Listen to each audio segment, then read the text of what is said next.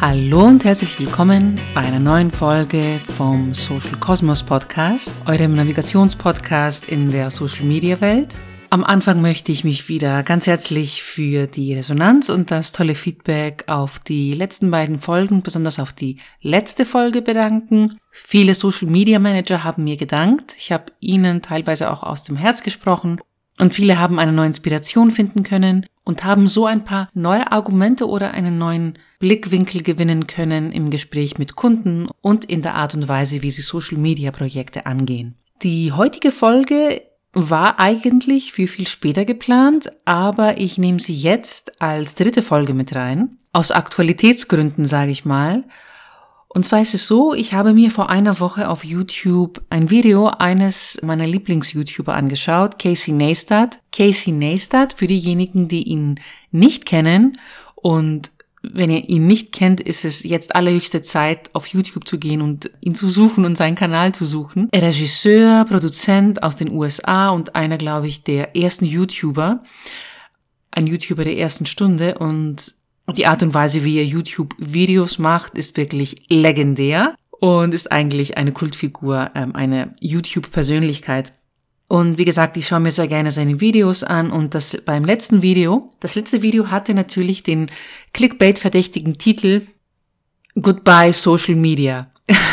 Wer Casey Neistat kennt, der weiß, der macht, er hat gar nicht nötig Clickbait zu machen, er macht es auch nicht und dem war auch natürlich nicht so. Um was geht es denn eigentlich in diesem Video von Casey Neistat? Und in diesem Video berichtet er und beichtet eigentlich seine Social Media Sucht. Er ist sehr viel auf Social Media unterwegs, ganz besonders Instagram und Twitter, wie er gebeichtet hat. Und er möchte das nicht mehr. Er möchte bewusster leben. Zwei Sachen, die er im Video erzählt hat, sind bei mir hängen geblieben. Die eine Sache, dass er sogar beim Autofahren durch seine Feeds scrollt. Und zwar hat er gemeint, er fährt keine drei, vier Blogs und schon muss er wieder reinschauen. Das sind alle 20 Sekunden, hat er gemeint. Und dann hat er auch noch erwähnt, ihm ist bewusst geworden, dass diese Sucht, dass nichts bekannt ist über eines, über, über die Social Media Sucht, was für Auswirkungen diese Sucht auf die Gesundheit hat, auf das Gehirn hat und auf seinen Körper hat. Deswegen möchte er damit aufhören. Die Lösung, die er für sich gefunden hat, ist, dass er diese beiden Apps gelöscht hat von seinem Handy.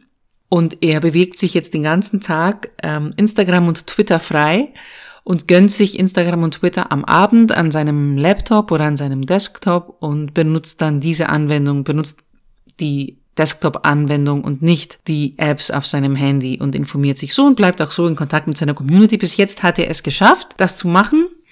Und er berichtet dann auch auf Twitter immer wieder darüber, weil er wird gefragt und bis jetzt schafft er es eigentlich. Außerdem ist es auch so, dass sehr viele Studien gemacht werden auf der ganzen Welt, die natürlich beweisen, dass der exzessive Gebrauch von Social Media besonders bei sehr jungen Menschen, besonders auch bei sehr jungen Mädchen, Depressionen verursacht, Stress, man vergleicht sich mit anderen, man denkt, man ist nicht gut genug, man denkt, dass man was anderes vorgeben muss auf Social Media, um beliebt zu sein, um bekannt zu sein. Eine sehr interessante Studie ist die Studie der Malisa Stiftung von Maria und Elisabeth Furtwängler.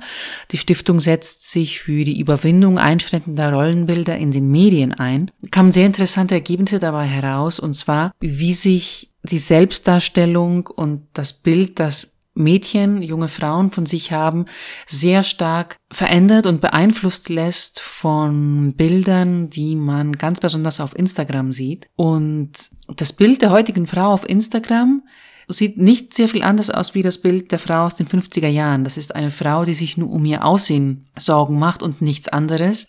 Hauptsache, man ist schlank genug, man hat weiße Zähne, man hat lange Haare, man hat eine schöne Haut, man weiß, wie man sich schminkt, wie man sich anzieht und andere Themen bleiben dabei sehr gerne auf der Strecke. Natürlich gibt es immer wieder Ausnahmen, aber ich denke, das ist ein Bild, das wir alle und, und vor allem diejenigen, die mit Social Media jeden Tag arbeiten, wissen, dass es sehr oft vorkommt und dass es nahe an der Realität ist. Das war so der Auftakt Social Media Awareness. Wie nutzen wir Social Media? Sind wir alle schon süchtig? Was macht Social Media mit uns, mit unserer Psyche und mit unserer Persönlichkeit? Das ist für mich ein sehr interessantes Thema, weil ich denke, dass die Nutzung von sozialen Medien sehr stark auch die Gesellschaft prägt und andersrum. Das ist so ein Zyklus, wo das eine ins andere hineingeht und übergeht und eine Awareness in Social Media schaffen und achtsam mit Medien umgehen, ist für mich persönlich sehr wichtig, aber ich sehe es auch immer öfter um mich herum. Und deswegen wollte ich diese Thematik in dieser Episode mal ansprechen. Ich habe in äh, der letzten Zeit mich mit diesem Thema befasst und ein sehr interessanter Artikel wurde gegen Ende letztes Jahres vom Zukunftsinstitut veröffentlicht im Rahmen der Studie Die neue Achtsamkeit. Der Artikel ist von Christian Schuld. Christian Schuld lese ich sehr gerne und ich verfolge auch seine Artikel. Der Artikel nennt sich Online digital erleuchtet. Om, das ist dieser Urklang, diese Silbe, die bei Hindus und Buddhisten als heilig gilt. Christian Schuld unterscheidet always on zu always om und er spricht darüber, wie man achtsam mit Social Media umgehen kann und wie man die Digitalisierung entzaubern sollte. Ich lese mal kurz aus diesem Artikel vor. Gerade soziale Netzwerke, die uns auf dem Smartphone immer und überall begleiten, üben dabei echte Suchteffekte aus. Laut dem Soziologen Hartmut Rosa adressieren sie unmittelbar unser emotionales Grundbedürfnis nach Resonanz, nach einer wirkmächtigen Beziehung zur Welt. Wir sehnen uns nach digitalen Signalen und technologisch erzeugten Reizen. Der ständige Blick aufs Smartphone ist längst zur Routine geworden. WhatsApp, Facebook, Instagram und Co. buhlen um unsere permanente Aufmerksamkeit. So hat sich das Internet zu einer riesigen Resonanzmaschine entwickelt, zu einer Echokammer unserer Wünsche, Träume und Gefühle, die auch jene Ängste und Aggressionen verstärkt, die bislang unbenannt und ungeäußert blieben. Das Resultat ist eine Hysterisierung des öffentlichen Raumes und eine Überforderung unserer individuellen Lebenswelten. Ich glaube, das hat er sehr schön auf den Punkt gebracht und genau das ist, was viele Menschen auf der ganzen Welt empfinden. Und genauso wie Social Media, Smartphones, die Digitalisierung ein Trend sind, ein Trend generiert auch immer einen Gegentrend und der Gegentrend ist ja schon längst da. Wir leben auch diesen Gegentrend. Der Gegentrend heißt Achtsamkeit, Mindfulness. Nie zuvor gab es so viel Angebot an Kursen, an Podcasts, an Sendungen, an Büchern, an Reisen, die mit genau diesem Thema zu tun haben, wie man wieder in Kontakt zu sich kommt, wie man achtsamer mit sich umgeht, mit seiner Umwelt. Da schließen sich Yogakurse, Meditationskurse an, alles Mögliche. Genau das zeigt das Bedürfnis der Menschen, dagegen zu steuern und mehr wieder in Kontakt mit sich, aber auch mit anderen Menschen zu kommen. Dafür kann man auch wieder Apps nutzen. Es gibt Apps wie zum Beispiel Self-Control oder auch andere, die Forest-App zum Beispiel, die einen davon abbringen, allzu oft auf das Handy zu starren, das Handy in die Hand zu nehmen.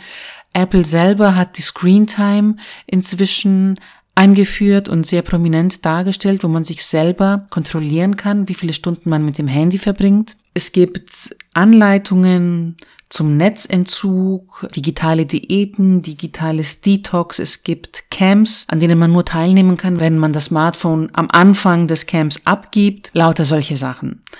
Meine persönliche Meinung dazu ist, dass es ist nicht die Lösung, etwas komplett aus seinem Leben zu streichen, denn wenn man etwas wirklich täglich nutzt, wenn man etwas wirklich liebt, wenn man etwas für notwendig empfindet, ist nicht die Lösung, es komplett aus seinem Leben zu streichen. Die Lösung ist, bewusster und achtsamer damit umzugehen. Und da das Internet, glaube ich, da bleiben wird und nicht verschwinden wird, sollten wir Wege finden, wie wir damit besser umgehen können. Außerdem kann man mit dem Internet, kann man mit Social Media auch sehr viel Gutes tun. Man kann sich vernetzen. Es gibt Bewegungen, die auf Social Media angefangen haben.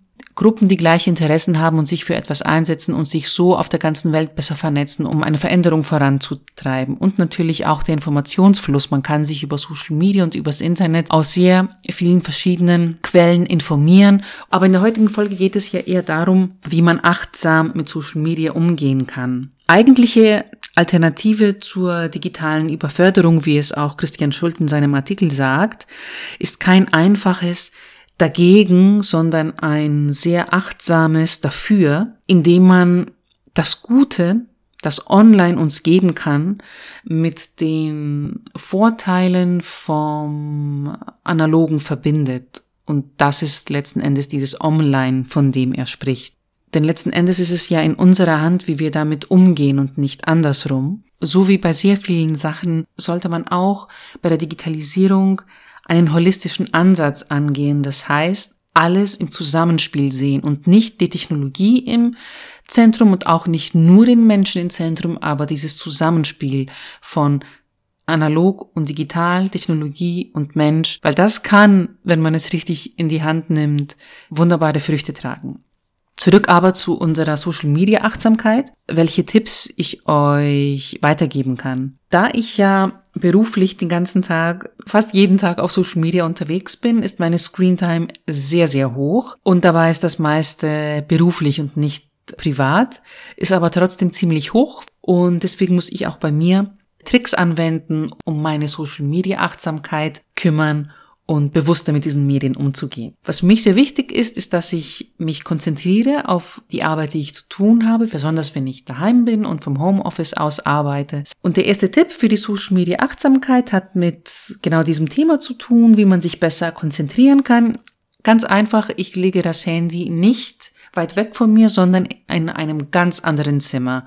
Wenn ich im Wohnzimmer bin, liegt das Handy im Schlafzimmer. Wenn ich äh, im Bett arbeite, wenn ich aus dem Bett aus arbeite, was ich auch oft mache, ich habe diesen Luxus, dann liegt das Handy im Wohnzimmer. Ist ein ganz guter Tipp. Nach den ersten fünf Minuten vergesse ich dann, wo überhaupt das Handy liegt. Der zweite Tipp hat wieder mit der Konzentration zu tun. Das habe ich vorhin auch kurz erwähnt. Ich benutze die Forest App. Das ist eine App, da kann man sich einen schönen Wald zusammenstellen. Je nachdem, wie lange man nicht auf das Handy schaut, werden die Bäume immer größer oder wenn man nur zehn Minuten auf das Handy nicht schauen möchte und die App nutzt, dann bekommt man Sträucher im Wald. Wenn man eine ganze Stunde nicht das Handy nutzen möchte und die App so aktiviert, wird ein großer Baum gepflanzt und am Ende der Woche oder am Ende des Tages sieht man dann, was für einen schönen Wald man zusammengestellt hat. Das Schöne ist auch, sobald ich dann das Handy in der Hand habe, bekomme ich gleich die Meldung, leg das Handy weg, sonst stirbt ein Baum.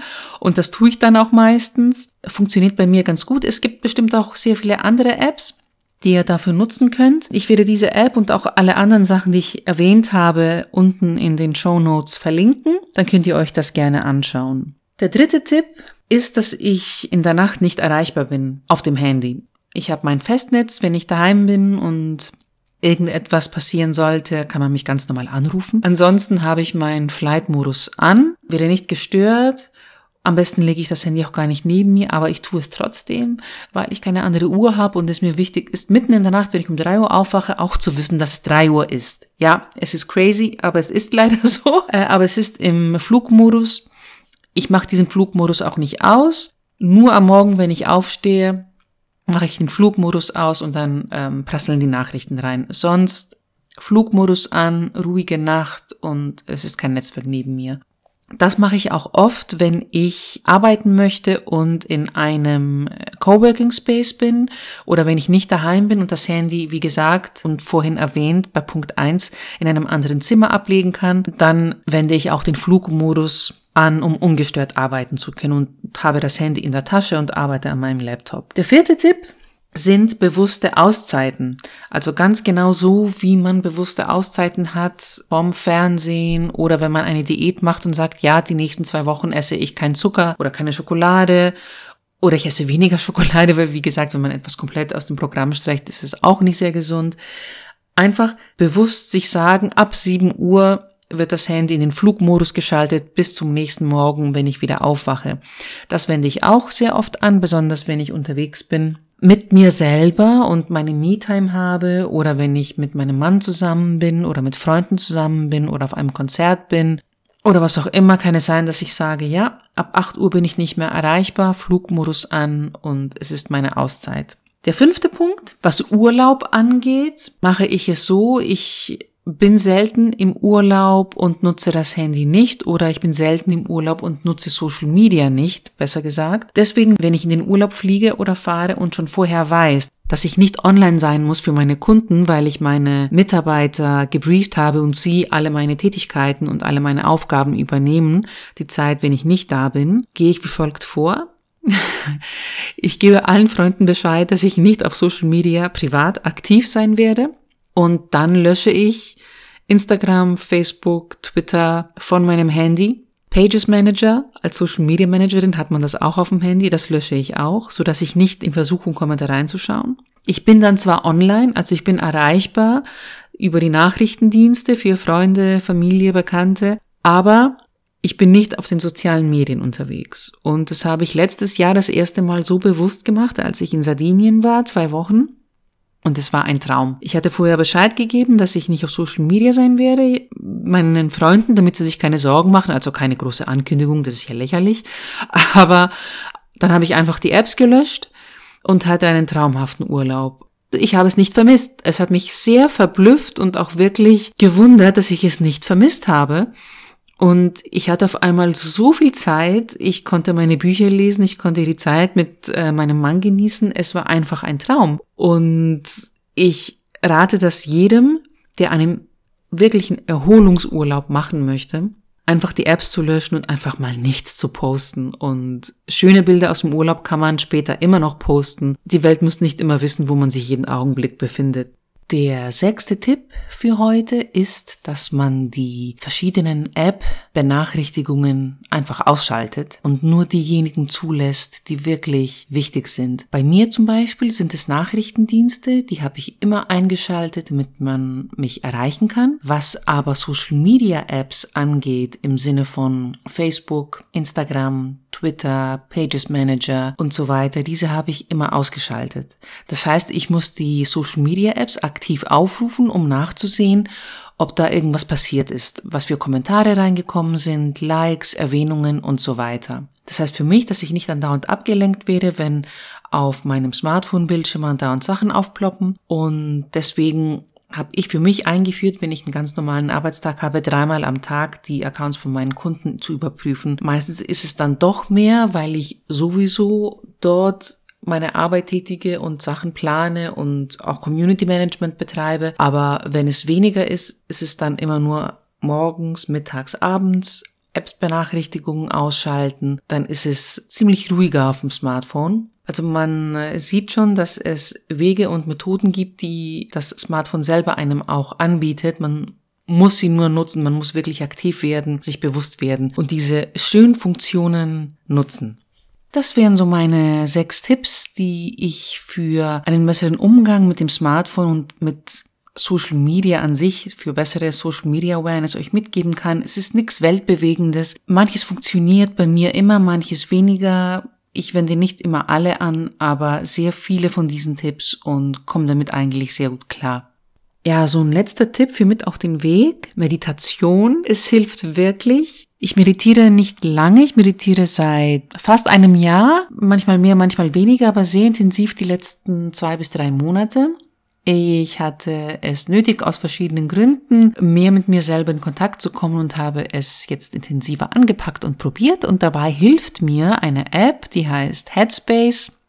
Nicht gesponsert. Und Headspace ist auch so ein schönes Beispiel von dieser Online-Welt, wie ein digitales Tool in der analogen Welt eingesetzt wird und die eigentlich im, im Real Life, im analogen Leben, also dir selber hilft, besser klarzukommen. Und Meditieren ist nichts anderes, als in dich hineinzuhorchen, einfach zu sehen, wo bist du und wo sind deine Gedanken und was sind diese Gedanken, die immer wieder in deinem Kopf herumschwirren und wie kannst du da deinen Kopf und deine Gedanken besser nicht kontrollieren, aber einfach besser verstehen, damit du dich besser verstehst. So würde ich das sagen. Und mir schenkt Meditation Ausgeglichenheit. Ich bin inzwischen so weit, dass ich sage, man sollte das Haus nicht verlassen, ohne sich vorher die Zähne geputzt zu haben und meditiert zu haben. Jeder einzelne von uns. Probiert's einfach mal aus. Ich verlinke Headspace auch wieder unten in den Show Notes. Und ich hoffe, dass ich vielleicht ein bisschen eure Aufmerksamkeit in Richtung Social Media Awareness, Achtsamkeit, wie gehe ich besser mit Social Media um und wie beeinflusst Social Media mein Leben und auch andersrum geben konnte. Ich wünsche euch einen wunderschönen Tag und ich freue mich aufs nächste Mal, wenn wir uns wieder zusammen hier beim Social Cosmos Podcast durch die Social Media Welt navigieren. Bis zum nächsten Mal.